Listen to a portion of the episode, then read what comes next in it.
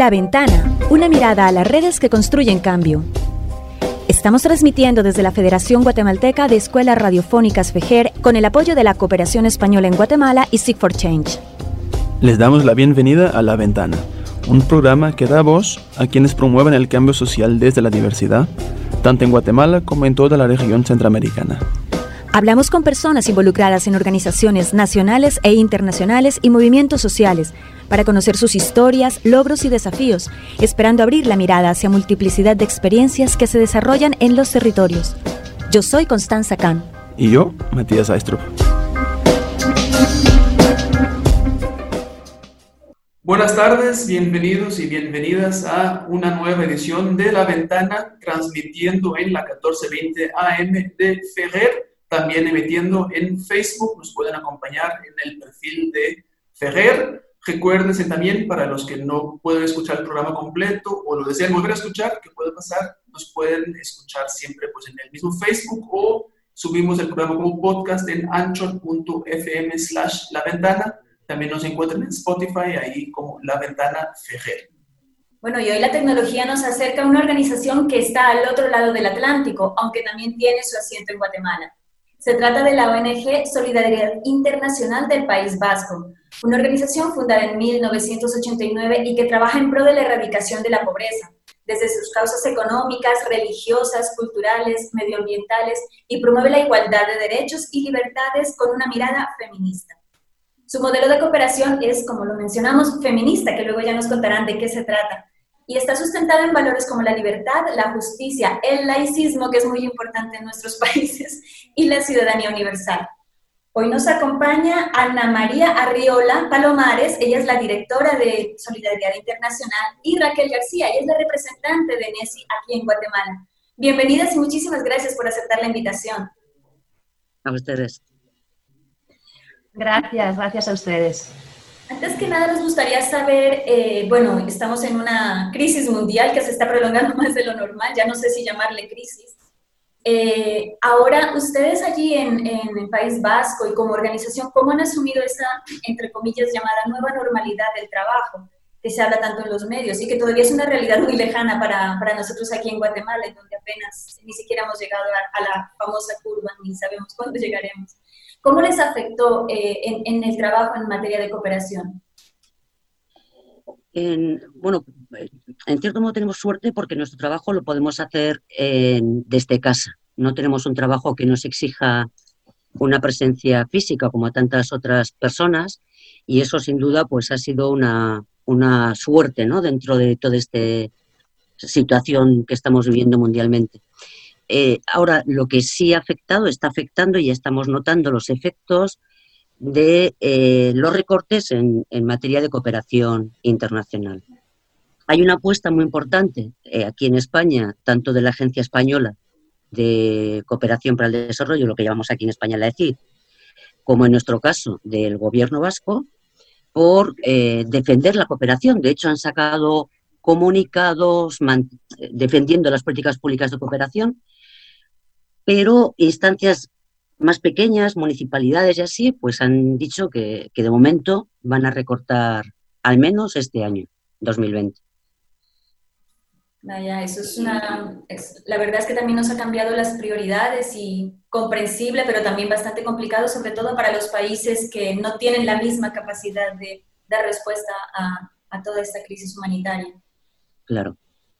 Esto, como eh, cuando se habla que se van a cortar fondos que quizás estaban ya como previstos, eh, ¿cómo afecta a una organización que entiendo, ahí nos explicas, pero entiendo que depende mucho de este tipo de subvenciones públicas del sector de cooperación para el desarrollo? ¿Cómo afecta los planes que tenían, el trabajo que tienen, los compromisos que tienen con socios locales, etcétera? ¿Les afecta o hay forma de, encontrar alternativas? O qué, bueno, todavía estamos entrando, digamos, en la puerta. Tenemos mucha incertidumbre. Tenemos ya constancia de alguna municipalidad que ha dicho no puedo. Tenemos otras que han dicho nosotros tenemos una apuesta política y no vamos a dar marcha atrás. Pero, o sea, no, tenemos todavía los efectos como tuvimos claramente en el año 2013, ¿no? A raíz de la crisis de 2008. Pero eh, si se confirma, es decir, si la tendencia es efectivamente la de no podemos apoyar proyectos de cooperación, a las ONGs nos afecta mucho porque aunque más o menos unas más que otras, pero todas tenemos una base social, personas socias que apoyan, donantes que apoyan, los proyectos que llevamos adelante son imposibles de ejecutar sin un apoyo público.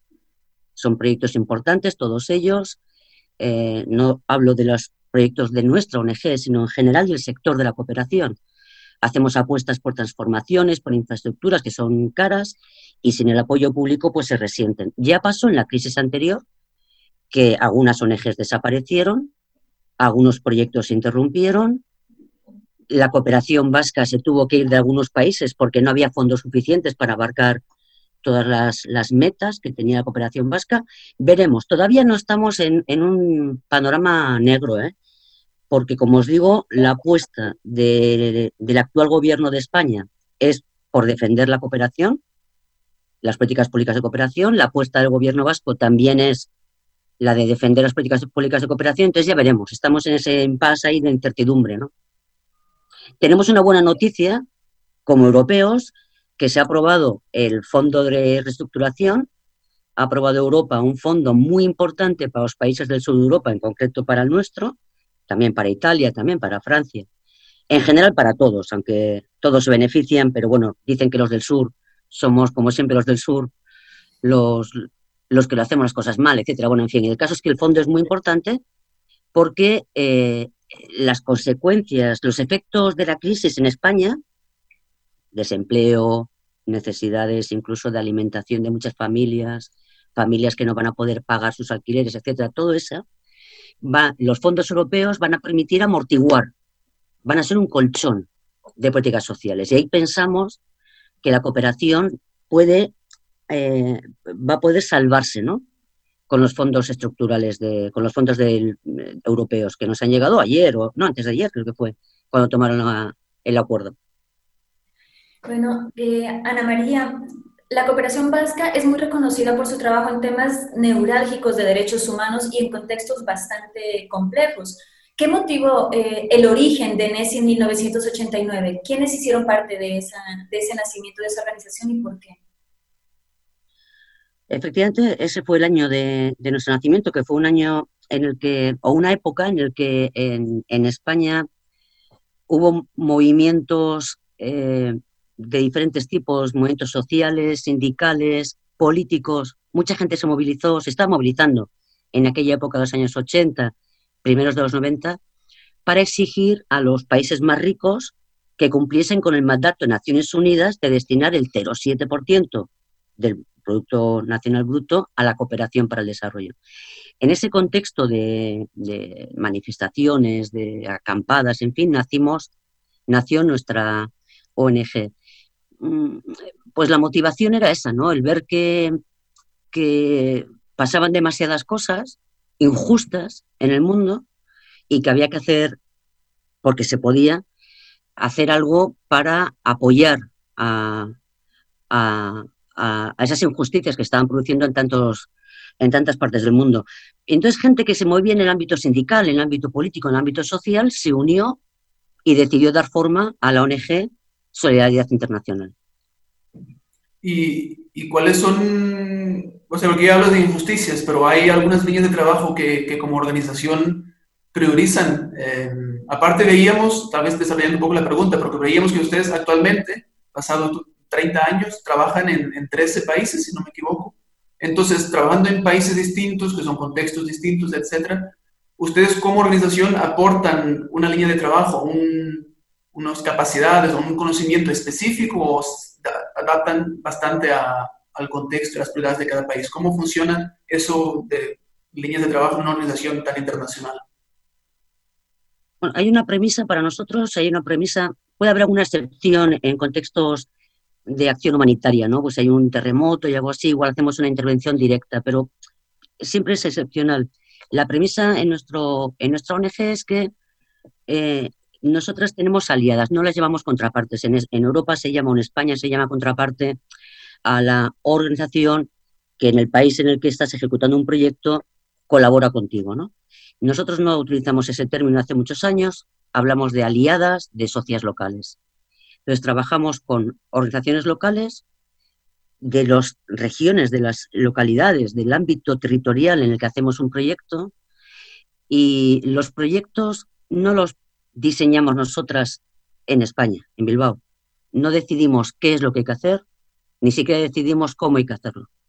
Es un diálogo que entablamos con las socias locales, que son las que tienen mejor conocimiento del contexto, mejor conocimiento de las necesidades, mejor conocimiento de las agentes que funcionan en ese territorio y, por tanto, a través de ese diálogo se va conformando y se van definiendo los proyectos. Lo que aportamos nosotras, bueno, más allá de conseguir canalizar esos fondos, lo que creemos que aportamos, habría que preguntar a todas las sociedades locales, ¿no? Pero en principio lo que pensamos que aportamos primero es un conocimiento del mundo de la cooperación, de las políticas públicas de cooperación, vascas, españolas, europeas, que, no es poco, que es un mundo burocrático terrible. Entonces, bueno, esa parte, digamos, que la, cubrimos, ¿no? Se la cubrimos a, las sociedades locales. Pero luego lo que intentamos aportar y también damos pasos creando plataformas y redes es eh, el enfoque de derechos humanos. Nosotros somos unas personas muy convencidas, profundamente convencidas de la necesidad de defender, de poner en valor, de poner encima de la mesa la Declaración Universal de Derechos Humanos, lo que se conoce como la DUT, que se aprobó pues hace muchísimos años, en 1948, y que para nosotros es como la puerta que abre los derechos humanos al mundo en la época contemporánea, en la época moderna. Entonces, los proyectos que hacemos en diferentes contextos, con diferentes sociedades locales, en ese diálogo que entablamos con las sociedades locales, lo que sí incorporamos es ese enfoque de derechos con todo el cuerpo normativo que existe en materia de derechos humanos, porque una cosa es que los gobiernos no los cumplan y otra cosa es que no existan. Puede ocurrir que no existan normativamente los derechos y que además un gobierno no los quiera cumplir, ni los quiera eh, poner encima de la mesa. Pero tenemos la gran suerte de que esos derechos sí están encima de la mesa para cualquier país del mundo. Hay un cuerpo normativo que cualquier país del mundo está obligado a, a defender. Entonces, bueno, pues las luchas, digamos, por la justicia son más fáciles y al menos existen las leyes. Entonces, digamos que ese es un poco lo que intentamos aportar a las sociedades locales. Ok. Y, ahora tal vez nos puedes decir muy rápidamente dónde estos 13 países en dónde se encuentran, pero yo me imagino hablar de 13 tiene que haber una diversidad muy grande. Entonces, aunque aportando este, este enfoque, estos principios que son universales, pero sí que me imagino, te pregunto, habrá un componente fuerte de adaptarte a un contexto, a una cultura, a una forma de trabajar eh, ahí nos mencionamos un poco que el, diálogo y de trabajar con, escuchar a eh, vuestras aliadas para ver cuáles son sus prioridades, pero ¿cómo es como organización, cómo es ese trabajo de adaptarse en un país a un contexto, unas prioridades, unas formas de trabajar, una cultura, y quizás en el país vecino cambia bastante? ¿Cómo, eso como organización, cómo les afecta a ustedes? Ah, muy, afecta muchísimo, mm, muchísimo. Mm, no solo desde el punto de vista lingüístico, que eso ya es un problema con el que tenemos que lidiar, ¿no? Eh, pero culturalmente. Culturalmente hay muchísimas diferencias, efectivamente, incluso en, países vecinos. Bien es cierto que para nosotros es más fácil trabajar con Latinoamérica. Con Latinoamérica eh, tenemos muchas relaciones, eh, obviamente, ¿no? Entonces, es más fácil comprender las culturas, que no hay en un país una única cultura. Si hablamos de Guatemala, pues hay una multiplicidad de culturas. No, pero bueno, es más fácil el ejercicio de aproximarnos a las culturas allí donde trabajamos en Latinoamérica que, por ejemplo, en África o, por ejemplo, en, Asia, donde también estamos. ¿no? Entonces, eh, estamos en Palestina, en Líbano. Es complicado porque eso, sí que son mundos muy eh, desconocidos para una ONG vasca. ¿no? El mundo africano es desconocido para el conjunto de España. Eh, sí, sí, sí. Ahora, a cuenta de las migraciones, que si queréis luego hablamos de ellas, empezamos a entender un poco más aquellas culturas, aquellos países. Pero digamos que con Latinoamérica, pues eh, siempre ha sido más fácil entablar esos diálogos, encontrar esas socias que ideológicamente se aproximan, digamos, a este enfoque que nosotros queremos dar a los proyectos, de enfoque de derechos humanos, de gobernanza democrática, de igualdad de, género. Eh, es más fácil entablar esos diálogos, encontrar sintonías, eh, eh, encontrar acuerdos e incluso superar desacuerdos. nosotros no pedimos a ninguna sociedad local que esté completamente al 100% con lo que es nuestra forma de entender el mundo. Pero a través de los proyectos lo desarrollamos, pero no pedimos que tengan una, eh, fin, que, nos digan, sí, sí, apruebo todo lo que ustedes digan. No, tampoco nosotras pedimos a ninguna sociedad local que elimine aquellas líneas o que elimine aquellas matices en su visión que a nosotras nos pueda generar mayor distorsión. por eso hablo del diálogo, ¿no? Porque siempre intentamos superar las diferencias para encontrar aquello que nos une, ¿no? Para poder ejecutar esos proyectos y que esos proyectos vayan en beneficio de la población a la que va dirigida. Entonces, es un diálogo permanente, que no solo se traduce en papel, que en papel estamos todo el día dialogando el informe, mándame la factura. No, o sea, es un diálogo más político, más estratégico, ¿no? más de futuro, más de valores, más de, encuentro. Y ese diálogo, como os digo, en Latinoamérica es más fácil para nosotras y en otros países en los que estamos, de otros continentes, es más difícil. ¿Y eh, cómo lo superamos? Bueno, pues al final es verdad que son muchos años de, estar en, en este mundo de la cooperación digamos, como hemos dicho antes, desde el 89. Y alrededor de Sociedad Internacional, digamos que además de las socias locales se mueve mucha gente. Se mueven socios, se mueven voluntarios, muchas voluntarias, se mueven eh, organizaciones españolas, organizaciones vascas, incluso organizaciones europeas. Y al final vas tejiendo redes y a través de esas redes vas encontrando y entablando diálogo con socias en países muy, muy, muy, muy dispares. Bueno, vamos y esto me rollo mucho, ¿eh? Disculpa, vamos a, una corta pausa y volvemos para que nos sigas contando sobre ese trabajo en los territorios. Una vez más, caminamos para reencontrarnos, por el buen vivir, por el importante rol de las radios comunitarias culturales y educativas en la defensa del territorio, cuerpo, aire y tierra. Hoy nos afrontamos a nuevos retos, es por ello que continuamos conectando palabras.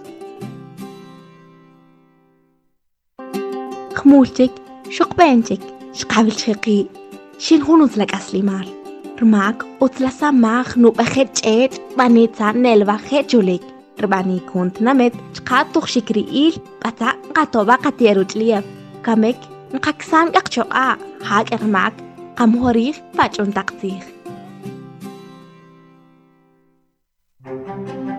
Si durante la emergencia que está viviendo el país necesitas en algún momento dejar a tus hijos e hijas al cuidado de otra persona, debes estar pendiente de cualquier señal de peligro, violencia o maltrato. Ten presente que puedes pedir ayuda o denunciar a PGN 2414-8787, Maina del MP 5030-3153, PNC 110, PDH 1555. Ministerio Público, Justicia Eficaz para todas y todos, con el apoyo del Fondo de Población de las Naciones Unidas, UNFPA. Hace 52 años en Cobán, Altaverapaz, el ejército nos desalojó y despojó a la comunidad de Chicoyoguito del territorio heredado de nuestros ancestros. Hoy nosotros, hombres, mujeres, jóvenes, niños y niñas de Chicoyohuito. Seguimos luchando. Exigimos justicia, la devolución de nuestro territorio y una reparación digna. Separados por el desalojo, unidos con la memoria. Mensaje de comunidad de Chicoyohuito, Yoko Esikbal y Calde H.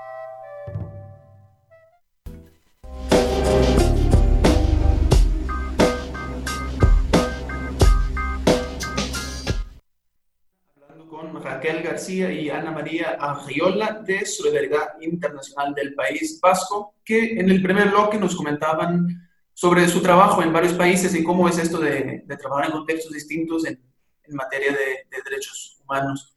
Em, una pregunta que me sale entonces em, por esa diversidad de los contextos y las problemáticas en que, trabajan es si existe eh, algún mecanismo para, para generar intercambios de experiencias o para mm, extraer lecciones de los distintos contextos que sumen a una causa común, digamos. Eh, ¿Cómo hacen para aprovechar, digamos, eh, los logros y experiencias que tienen en varias partes del mundo? Oh, esa pregunta es súper importante porque eh, muchas veces no nos damos cuenta, digo en Solidaridad Internacional, no digo la humanidad, nosotras mismas, eh, a veces cometemos el error de no ser conscientes de qué, hemos hecho bien en un sitio como para poder replicarlo, adaptándolo en otros, ¿no? Y de esos errores hemos aprendido. Y eh, de ese aprendizaje nos hemos dado cuenta de la importancia de hacer esos intercambios. Era precisamente Con Guatemala no sé qué pasará porque está previsto para, para el año que viene, pero eh, sí hemos puesto en contacto una experiencia que queremos muy, muy, muy importante en México, en Oaxaca. La Escuela para la Libertad de las Mujeres es una escuela lesbo-feminista que, que, bueno, que está haciendo bastantes cosas innovadoras ¿no? desde, desde la educación y hemos puesto en contacto a esta escuela con AMLUDI en, en Solola. Primero porque AMLUDI puede aportarles a este grupo de mujeres mexicanas muchas cosas, pero a la inversa también. Y ese intercambio va a fortalecer a, ambos, a ambas sociedades locales. Eh, nos gustaría poder hacerlo generalizándolo, pero sinceramente en costes sería imposible. O sea, simplemente plantear viajes de mucha gente, estancias de mucha gente, traductores, porque es mucha gente con idiomas diferentes, se, escapa al menos a las capacidades de sociedad internacional. Lo que sí hacemos, eh, quizás de una manera no muy académica, pero sí aprendemos, porque eso sí hemos aprendido a hacer, ¿eh? hemos aprendido a aprender.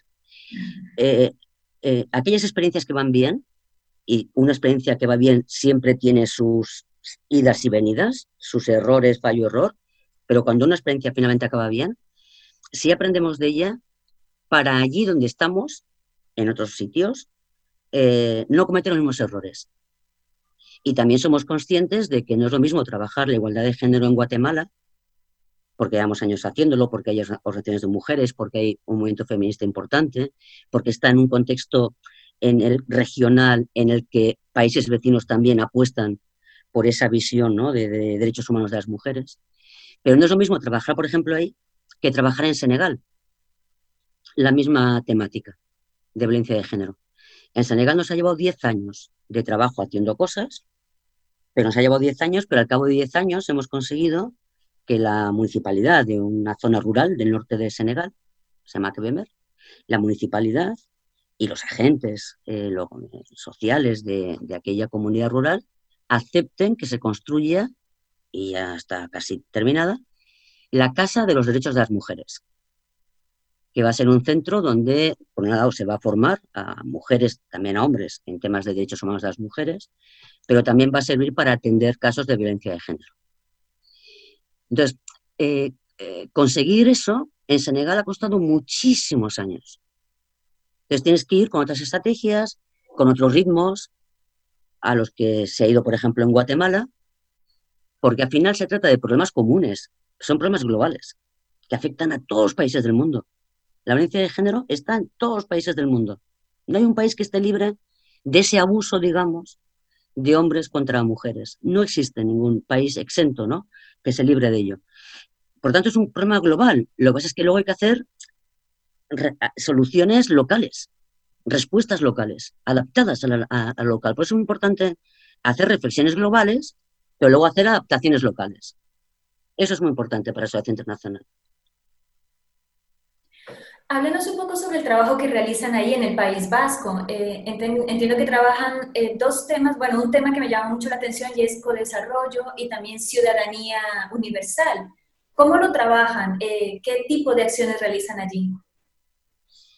El co-desarrollo tiene que ver con nosotros que estamos en África, estamos trabajando en varios países africanos desde los años 90, y en los años 90 hacíamos más proyectos de colegios, orfanatos, centros de salud, era un poco lo que hacíamos en aquella época. Después empezaron a llegar gente africana, del África subsahariana, a Bilbao, donde está nuestra, la sede de nuestra organización, el País Vasco, Euskadi, a España en general. Empezó a llegar gente de esos países en los que estábamos haciendo modestas cosas en su Centro Nacional. Y cuando aparecieron nuestras calles físicamente, en la misma calle en la que está nuestra, nuestra lonja, dijimos, hombre, si ellos están aquí y para nosotros es tan difícil entenderles a los de allá, pero los de allá han venido para acá, ¿por qué no abrimos las puertas de la ONG, les invitamos a entrar y que nos expliquen qué es lo que pasa allá? Porque nosotros no entendemos mucho de lo que pasa en sus países pero ellos han venido de sus países, que nos lo expliquen. Y no solo que nos lo expliquen, sino que, se, se, que participen, que aprendan a hacer proyectos y que participen, aunque estén en Bilbao, aunque estén en España, en todo su proceso migratorio, pero que tengan la oportunidad de apoyar a través de la cooperación internacional a, los, a las comunidades a las que han dejado atrás. Y así empezó, así empezó lo que se conoce como Centro de Recursos Africanistas y que básicamente lo que hace es eso, pone en contacto a personas africanas que viven en África con personas vascas y personas eh, que, viven con nosotros en nuestro entorno, pero que proceden de África, y todas juntas pues hacemos proyectos, hacemos iniciativas, hacemos actividades en favor del desarrollo sostenible de países africanos.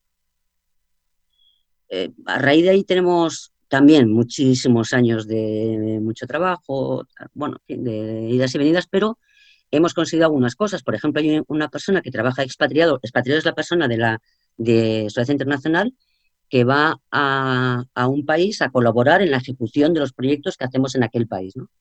Bueno, pues en Senegal, por ejemplo, como expatriado, igual que está Raquel, que no la dejó hablar, a mi compañera Raquel, que está toda callada, pues yo tomo la palabra y no la suelto, pues igual que Raquel, tenemos un compañero en Senegal que es senegalés, que vino a España sin papeles, tuvo que hacer todo su periplo de venta ambulante, etcétera, etcétera. Y bueno, al cabo de dos años se pudo formar y ahora trabaja con nosotros como expatriado responsable de los proyectos en Senegal. O en Guinea Conakry, con una asociación de guineanos que también estamos trabajando y hemos conseguido varios proyectos en Guinea Conakry. Ese es un poco el sentido del codesarrollo. Yo tengo la impresión, pero ahora me puedes confirmar o no, que existe entre la población en general, en, por ejemplo, en países europeos, hablando de, Europa, la idea de que cuando uno trabaja en una ONG o cuando uno se tiene proyectos en otros países en estos temas de derechos humanos o cualquier tema, digamos, que se valora, pero desde una perspectiva mucho de, caridad, ¿no? Ah, qué bueno que vas a ayudar. ¿Esto ustedes lo sienten ahí en el País Vasco? Si sí, si no, y si en caso de que sí lo sienten, ¿cómo se aborda, cómo se trabaja con esa forma de ver eh, la ayuda entre pueblos? bueno, si nos puedes dar tu opinión al respecto. Sí, bueno, nosotros somos un, o sea, nuestra comunidad autónoma como si fuese un departamento en Guatemala, ¿no? Creo que es más o menos parecido. Es pequeñita, o sea, somos dos millones de habitantes, entonces al final, entre dos millones de habitantes es más fácil cambiar mentalidades que si fuésemos 20. Pero, bueno, siempre, ¿no? pero en nuestro caso ha sido más fácil. Y también es verdad que ha apoyado mucho las políticas públicas de cooperación. Por ejemplo, Europa en 2001 hablaba de la ayuda, ¿no? Como el socorro, la ayuda, el desarrollo, el auxilio, incluso la dirección general se llamaba así, ¿no? Europea, ayuda europea. Ahora ya no, ahora se llama, es una dirección general de cooperación para el desarrollo, ¿no? Cuando en, España eh, hay programas, hay un, en Haití un terremoto, una cosa muy grave, y los medios de comunicación lo retransmiten, incluso en directo y con imágenes, ahí aparece como la filantropía, ¿no? Coyuntural. Todos queremos hacer donaciones, ¿no? Todos nos sentimos como concernidos eh, y obligados a, colaborar ¿no? con esos niños que están ahí en medio de la sangre. ¿no? Y cuando desaparece, porque esas cosas desaparecen rápido de los medios de comunicación, duran tres días, porque luego aparece otra noticia, ya nos hemos olvidado de esa crisis, ¿no? Nos hemos olvidado de ese terremoto, nos hemos olvidado de ese, de ese eh, huracán, nos hemos olvidado. Entonces nosotros lo que intentamos es explicar a la gente que la, lo que dices tú, ¿no? O lo que dice usted, que os tratáis de usted en, en lo, que dice, lo que dice. O sea, que la cooperación no es caridad. La cooperación es solidaridad. Mira, vino un grupo de médicos cubanos, ha, venido de Italia a cuenta del COVID, eh, no sé si fue en marzo o en abril, cuando la cosa en Italia estaba en un pico muy, muy, muy, muy dramático, fue un grupo de médicos cubanos a apoyarles. Y eh, uno de ellos dio una entrevista y decía, la solidaridad no es dar lo que te sobra, no es dar lo que te sobra, es compartir lo que tienes. Y eso me parece que es brillante, porque eso sí que refleja lo que es la cooperación. No es dar lo que te sobra, las migajas para que los niños desnutridos puedan comer, es compartir lo que tienes desde la convicción de que somos una humanidad, da igual donde vivamos, da, igual donde hayamos nacido, da igual donde vivamos hoy, da igual donde vayamos a vivir mañana, que lo importante es que todos tenemos igualdad de derechos y todos tenemos derecho a la misma dignidad. Esa es la cooperación. Y por tanto, si tienes, comparte. Vamos a ir a una pausa y volvemos para hablar un poco sobre otros enfoques de trabajo que, que promueve NESI. Prevenir el coronavirus es tarea de todos y todas, por eso es muy importante que atiendas estas recomendaciones. Lávate frecuentemente las manos con agua y jabón o utiliza alcohol gel. No te toques los ojos, la nariz o la boca. Cúbrete la boca con el antebrazo al toser o estornudar. Atiende las indicaciones de las autoridades de salud. Los síntomas del coronavirus son fiebre, tos, dificultad para respirar, fatiga y problemas gástricos. Ante el coronavirus, yo me preparo y actúo. Este es un mensaje de la Concertación Regional para la Gestión de Riesgos y las Mesas Nacionales para la Gestión de Riesgos en Guatemala, El Salvador, Honduras y Nicaragua.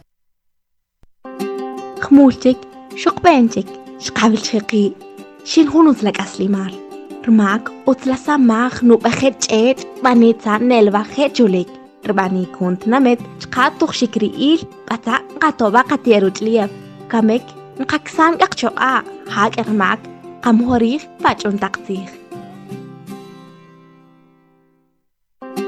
Una vez más, caminamos para reencontrarnos, por el buen vivir, por el importante rol de las radios comunitarias culturales y educativas en la defensa del territorio, cuerpo, aire y tierra. Hoy nos afrontamos a nuevos retos, es por ello que continuamos conectando palabras.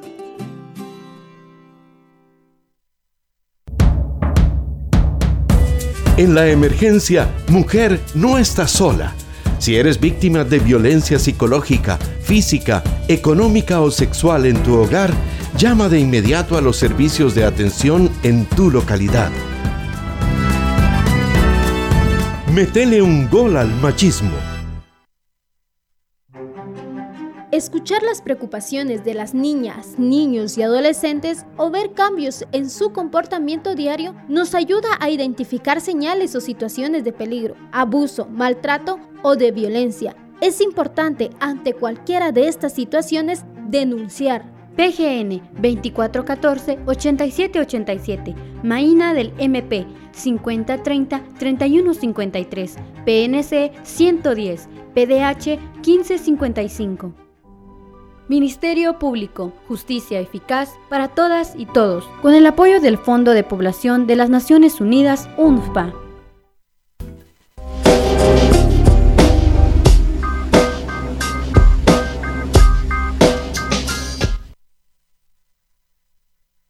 Continuamos en la ventana con Ana María Arriola y Raquel García de Solidari- Solidaridad Internacional del País Vasco. Menos mal no lo dije en euskera, ¿eh? porque me enredaría más.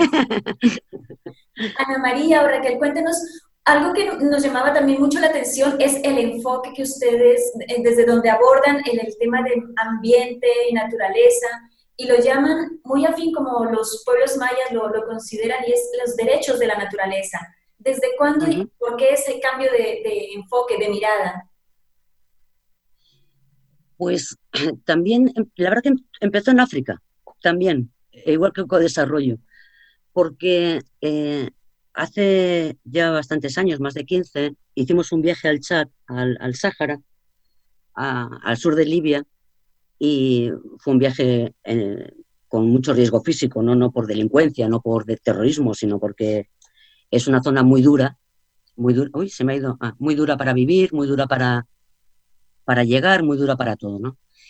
Y es desierto, desierto, dunas, dunas, dunas, el coche se nos caía, se nos paraba todo el rato, tienes una especie de raíles, en el coche llevamos los bidones de gasolina, en los coches derrapaban, bueno, en fin.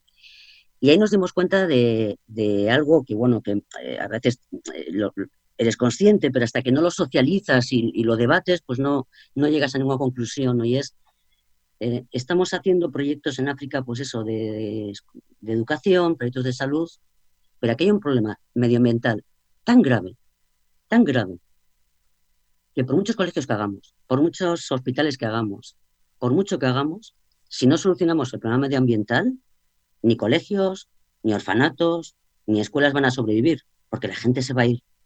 La gente se va a tener que ir de sus lugares. La falta de agua, la desertificación, etcétera, ¿no? Ahí nos dimos cuenta de que era muy importante, primero, tener la, que como teníamos la gran oportunidad, como os he dicho antes, de que empezaban a venir gente africana a, Bilbao, a País Vasco, a España, empezaron a colaborar con nosotros y eso nos abrió mucha la mentalidad para entender muchas cosas. Y luego nos dimos cuenta de que había que empezar a trabajar muy en serio, muy en serio en temas medioambientales. protección medioambiental, defensa medioambiental, normativa medioambiental. A, partir de ese viaje al chat, luego empezamos a trabajar en, bueno, no empezamos, pero eh, estábamos ya trabajando en Orellana, en la Amazonía, en Ecuador, eh, y ahí empezamos a trabajar mucho con temas medioambientales, por el tema de la deforestación. Conseguimos sacar una, una normativa municipal de protección de, del bosque, empezamos a trabajar mucho con temas de bosques. Y eh, en otros países empezábamos empezamos también a trabajar en temas medioambientales, que era una de las líneas más fuertes de Sociedad Internacional. Y nos dimos cuenta de que había que no solo hacer proyectos de protección medioambiental, no solo convencer a la gente de la importancia de defender el medio ambiente y a los gobernantes de, la importancia de defender el medio ambiente, sino que si no poníamos al medio ambiente en una posición superior, nunca lo íbamos a conseguir. Podíamos hacer pequeños avances modestos, como los modestos avances que hace la cooperación internacional, pero que realmente ese salto no le vamos a dar. Leímos mucho de, efectivamente, de culturas indígenas como la maya, también eh, el Ecuador con su constitución, que, ya la había elevado a, sujeto de derechos, y bueno, decidimos que, esa va a ser la apuesta de Solidaridad Internacional, perdón, de ahí en adelante. Mm, y eso es lo que ahora también se traduce en proyectos y en diálogo con las sociedades locales para que lo incorporen en sus visiones. Em, a la hora de, poner en la práctica el tema de que se considere em, sujeto de derechos a la, naturaleza, implica un cambio eh, respecto a otras organizaciones o otras instituciones que no lo contemplen de este modo. O sea, ¿esto implica un cambio en la práctica, en la forma de, trabajar el tema? ¿O el valor está principalmente en, en, que llama la atención y hace una persona reflexionar sobre, sobre ah, pero, ¿por qué derechos de la naturaleza? ¿Qué es esto? O sea, no sé si me explico, ¿no? Sí, perfectamente, sí. Bueno, de hecho es verdad que no, no, no se traduce, no hay detrás una metodología, no hay detrás una estrategia, no hay detrás, pero sí el, el, uso del nombre y el extender el, el, nombre, no solo en los proyectos de sociedad internacional, si nosotros somos, formamos parte de una coordinadora que hay 79 ONGs vascas y de la coordinadora española, en la que hay setenta y tantas también ONGs, ¿no? O sea que estamos en contacto con, con un grupo importante de, de ONGs, más luego la propia red de ONGs, de asocias locales, de Sociedad Internacional. Entonces, al final, cuando tú vas metiendo ese nombre, vas metiendo ese nombre, al fin, por lo menos, consigues algo que es modesto, pero que es un avance, y es la reflexión, que es el debate, que es el diálogo en torno a ello.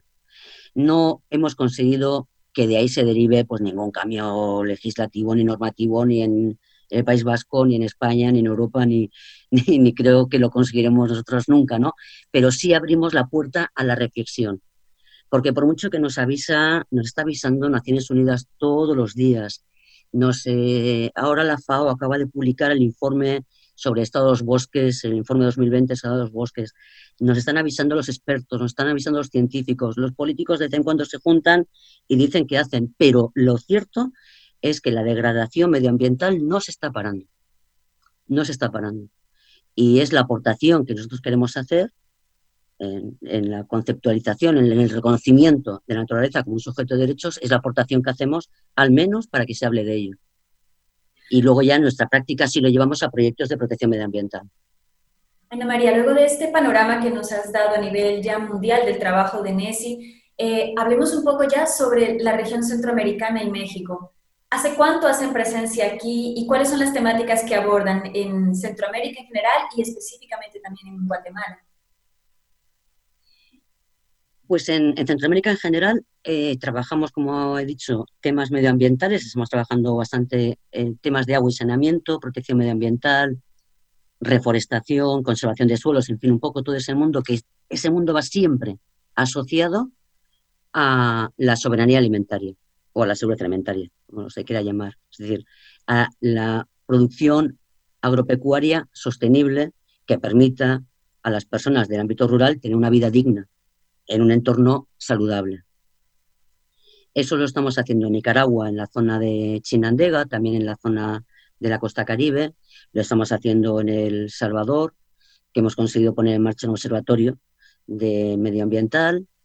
Eh, y en Guatemala lo estamos haciendo menos, porque en Guatemala tenemos muy, muy, muy, muy centralizado en los últimos años nuestro trabajo en los derechos humanos de las mujeres Bueno, perdón, también lo estamos haciendo en Colombia y en aquí, ¿eh? me había olvidado esos dos países también. pero en Guatemala tenemos el trabajo más centralizado en derechos humanos de las mujeres. Sí es verdad que en Guatemala, eh, cuando empezamos a trabajar, que fue allá por los años 90, más o menos, empezamos en Santa Rosa y, y bueno, ahí sí trabajamos más temas de agua, agua y saneamiento, producción agrícola sostenible. Trabajamos sobre todo en los años previos y posteriores a, la firma de los acuerdos de paz, en el 96, eh, trabajábamos porque había mucha gente que retornaba a sus comunidades. Y también estaban los, las personas de la ORNG que habían sido, se habían desmovilizado y también necesitaban pues, medios de vida. Entonces ahí estuvimos, digamos, que esos años muy centrados en ese tipo de proyectos, ¿no? de recuperación de medios de vida, construcción de viviendas, eh, formación de oficios para que la gente pudiese ganarse con dignidad la vida.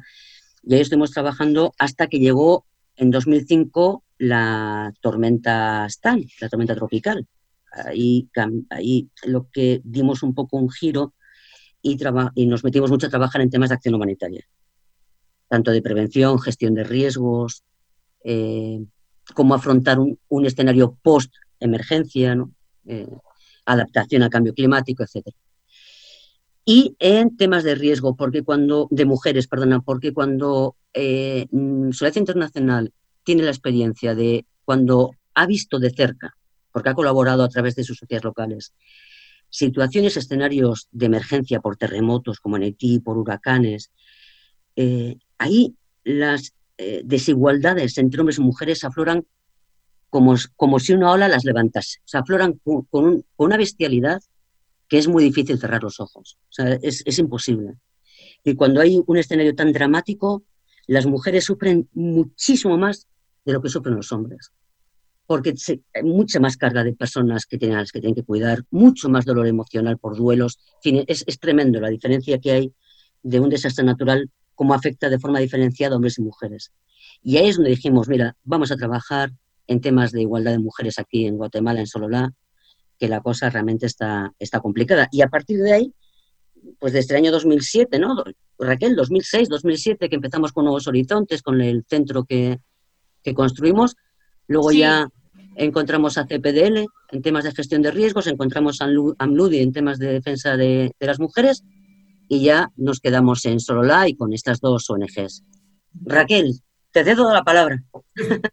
Sí, Raquel, quizás nos puedas contar, porque al inicio, creo que en el primer bloque ya, hablábamos de cómo era esto de trabajar con organizaciones aliadas eh, y el proceso de, pues, de escucha entender la forma de trabajar, las necesidades. Eso en, Guatemala, ¿cómo se ha traducido en el trabajo que tienen, pues por lo menos con CPDL y AMLUDI, que las hemos tenido aquí en el programa el último mes? Eh, pero ahora desde vuestra perspectiva, digamos, ¿cómo es ese proceso de, identificar, de entablar un diálogo, de formular un proyecto, de una línea de trabajo, de construir confianza. Em, ¿cómo, ¿Cómo se hace así? Porque en, la, en el papel es, está claro, está obvio, pero ¿qué significa así a lo largo de un año o de varios años? Raquel. Bueno. ¿Nos escucha? Sí, pues la verdad que, que, es un proceso, como bien decía Ana, como bien decía Ana antes, es un proceso de diálogo permanente. Eh, nosotros eh, teníamos primeramente una relación por separado con Ambludi y con CPDL y a partir de 2012 eh, estas dos organizaciones entraron juntas en un consorcio, empezaron a trabajar conjuntamente. Desde 2012 hasta la actualidad, hasta 2020, han seguido trabajando en muchas intervenciones en consorcio. Entonces, respondiendo a tu pregunta, Matías, pues nosotros eh, tenemos un equipo constituido de coordinación permanente entre la dirección de AMLUDI, la dirección de CPDL y, yo.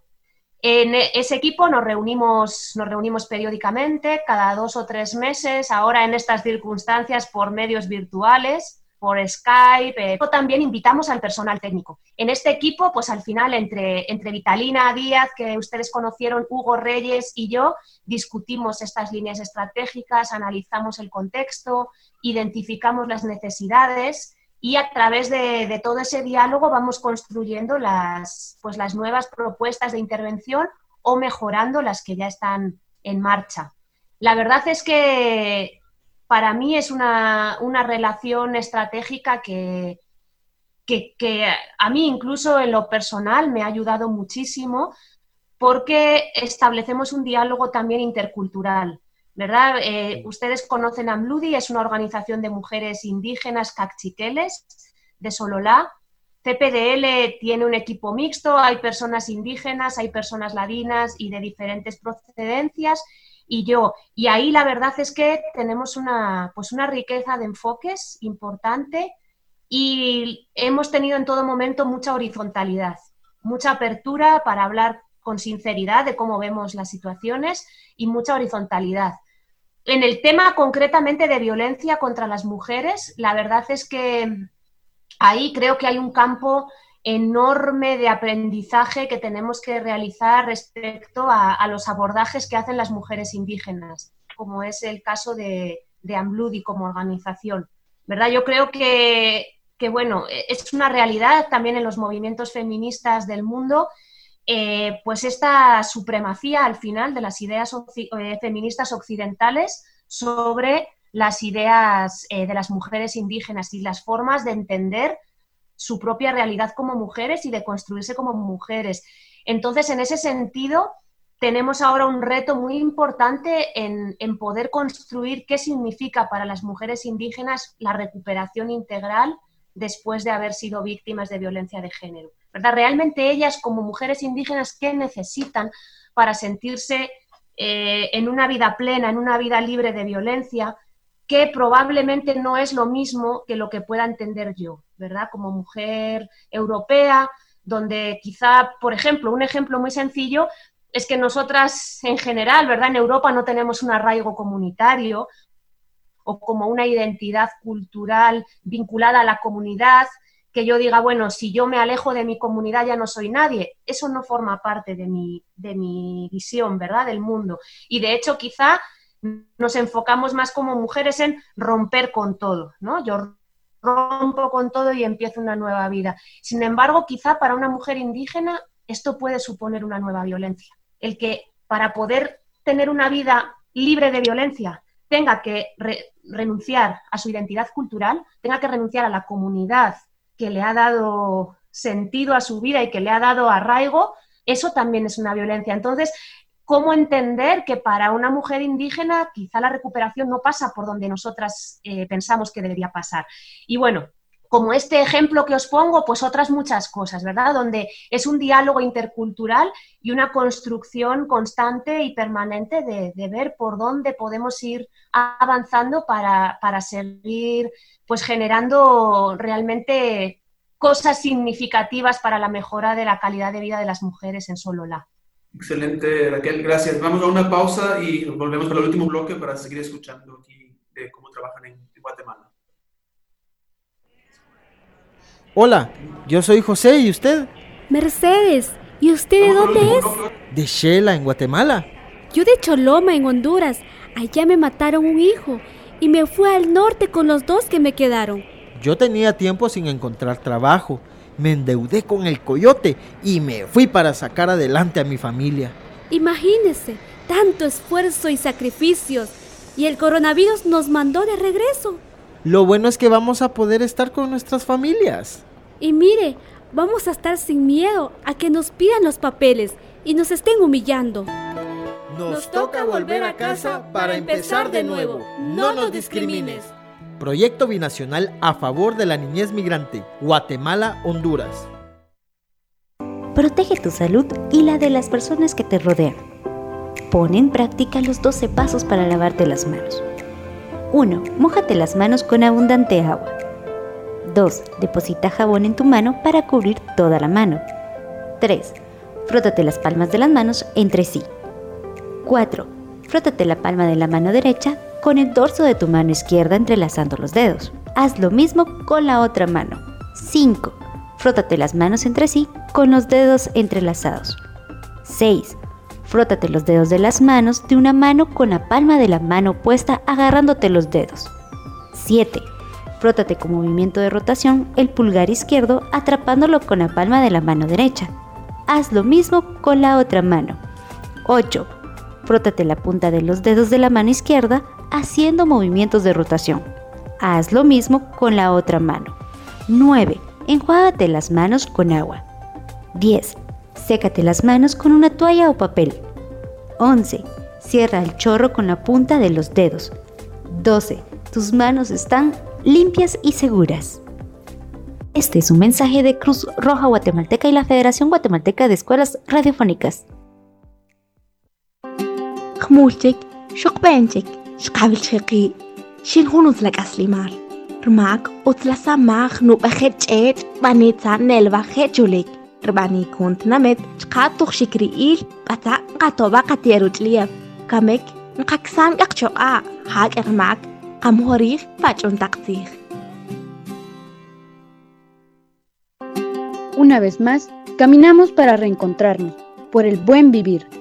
por el importante rol de las radios comunitarias culturales y educativas en la defensa del territorio, cuerpo, aire y tierra.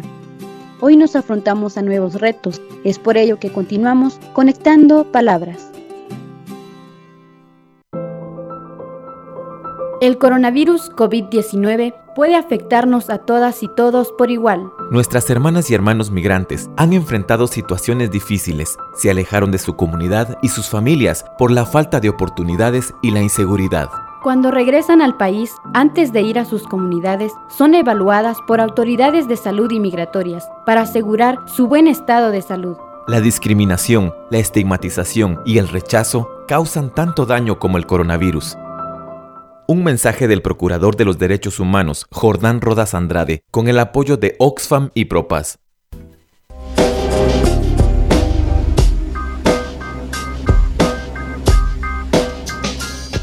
Seguimos en la ventana con Ana María Arriola Palomares y Raquel García de Solidaridad Internacional del País Vasco. Raquel, nos estabas contando sobre el trabajo que realizan en, en, materia de lucha y prevención de las violencias contra las mujeres, especialmente desde el enfoque, desde la perspectiva de las mujeres maya.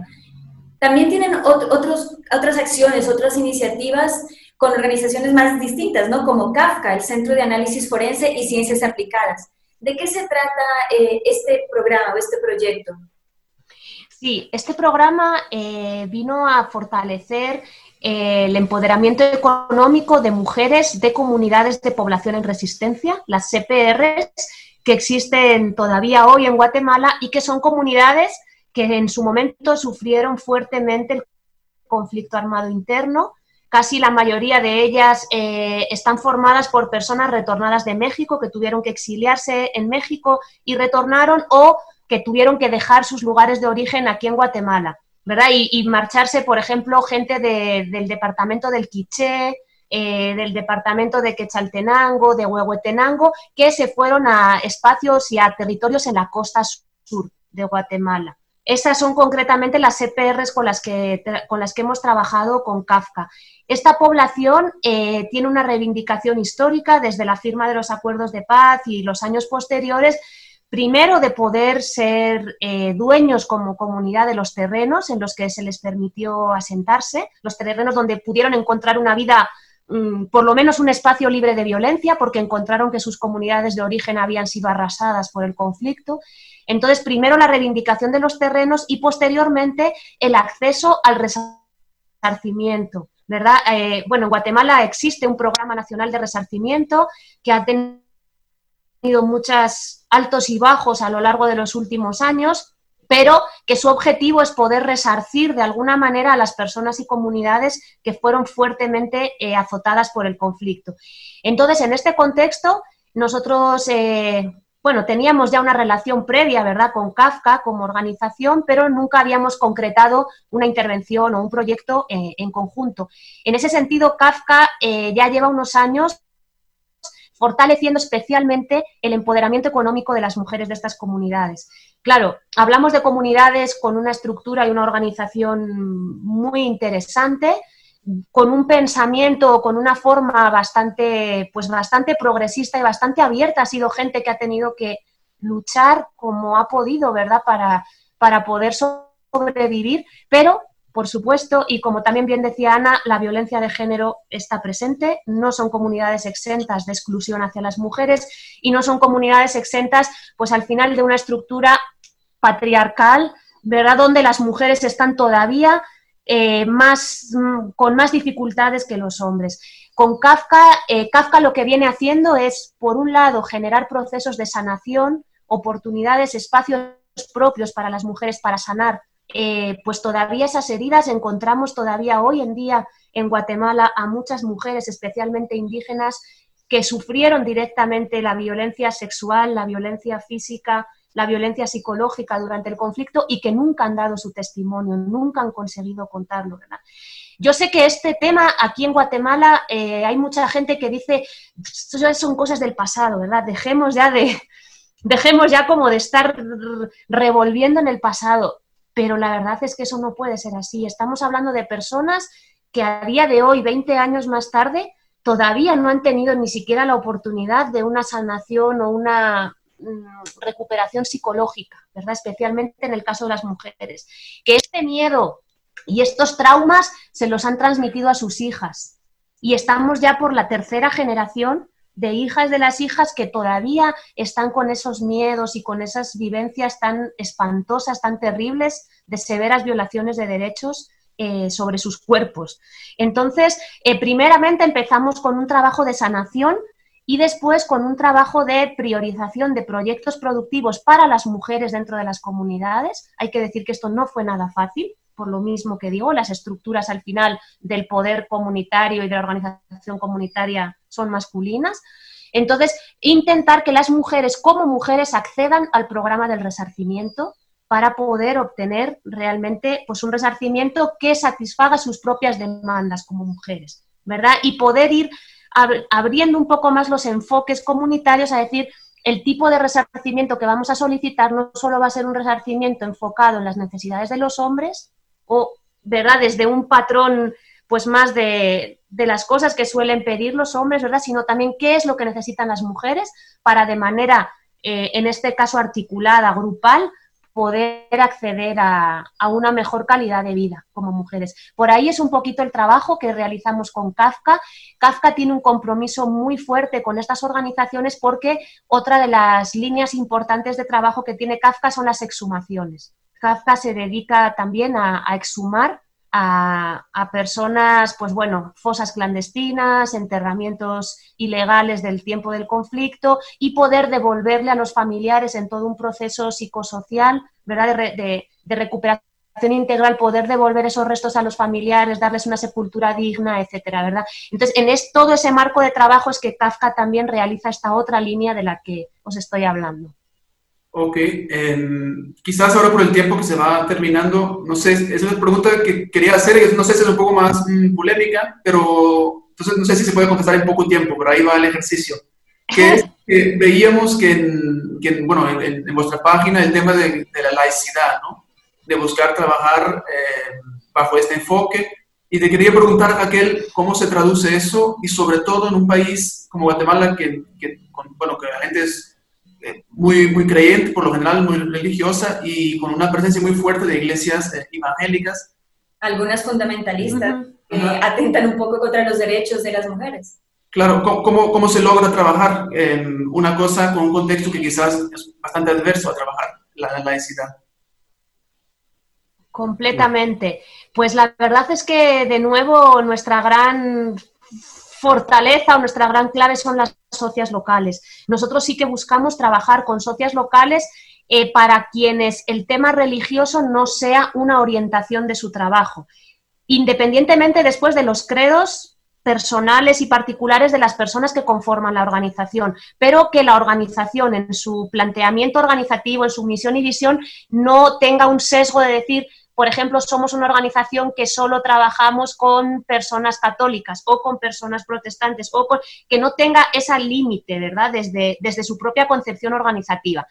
Después, dentro, entre las personas que conforman los equipos, efectivamente, estamos gente de todo tipo, de todo tipo de credos y convicciones, pero siempre y cuando eso no se, no se traduzca en una limitación hacia el trabajo. Por ejemplo, en impedir que personas de cierto credo accedan a los servicios de los proyectos. Eso, mm, esa sería una de las condiciones por las que nosotros no, no pasaríamos, ¿verdad? Como solidaridad internacional, que dijéramos aquí hay un servicio para víctimas de violencia, pero solo para las católicas o solo para las no. Ahí eso efectivamente no, por un lado. Luego, por otro lado también, que digamos eh, no haya como fundamentalismos religiosos que impidan el desarrollo de ciertas líneas, como puede ser en nuestro caso la educación integral en sexualidad o incluso el propio planteamiento de la igualdad de género, ¿verdad? Porque sabemos que al final hay un embrollo eh, ideológico, religioso, político, donde hasta los derechos más básicos, como es el derecho a la igualdad, se ve muchas veces tergiversado, ¿no? Por este tipo de argumentos.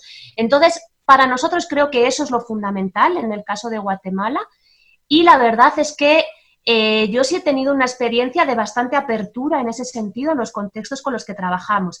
Fíjense que yo a veces pienso que es cierto que, que, hay fundamentalismos en nuestro país, pero también es cierto que el discurso del fundamentalismo se refuerza desde las élites y desde el gobierno.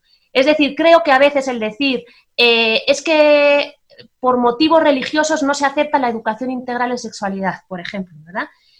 Se dice eso, pero cuando luego vamos a las comunidades la gente está necesitada de esa formación y las propias madres, por ejemplo, piden, por favor, ayúdenme a que mi hija no quede embarazada siendo adolescente. ¿Cómo podemos hacer para que mi hija no deje de estudiar y opte más por unirse o por casarse a temprana edad? Yo quiero que siga estudiando. Es decir, yo veo que hay una demanda realmente en la población y que a veces eh, este tipo de discursos lo que hacen es culpar a los pobres de la pobreza. Es, como decir, son ellos los que no quieren avanzar, ¿verdad? Y en esa parte a mí me preocupa mucho y nosotros, la verdad, como organización tratamos de, combatirla. Ok, gracias Raquel por, aclarar. Eh, se nos acaba el tiempo, ahora sí, nos, cerramos el, el programa de hoy. Agradecemos mucho que nos hayan podido acompañar, eh, explicarnos sobre vuestro trabajo en el País Vasco, en España, en el mundo y en, Guatemala. Así que, bueno, y aquí siempre son bienvenidas cuando, cuando quieran volver a, compartir vuestras experiencias. Un abrazo para Raquel, que nos acompaña de Shela, y Ana María, que nos acompaña del País Vasco. Y hasta una próxima ocasión. Muchas gracias. Muchas, gracias, a, vosotros, Connie y Matías. Bueno, Un placer por hoy. Nos vemos en ocho días nuevamente en La Ventana. Hasta entonces.